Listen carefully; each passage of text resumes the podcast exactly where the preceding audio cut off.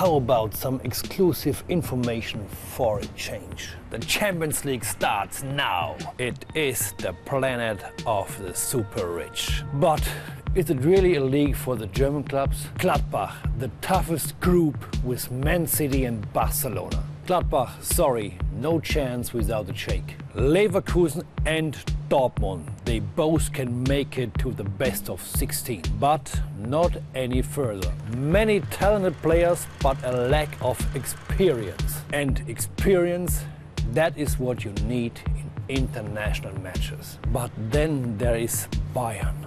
Finally, does it belong to Germany? Actually, they come from outer space. Commander Ancelotti, Captain Lahm, and Lieutenant Neuer. He really will make the difference. What do you think?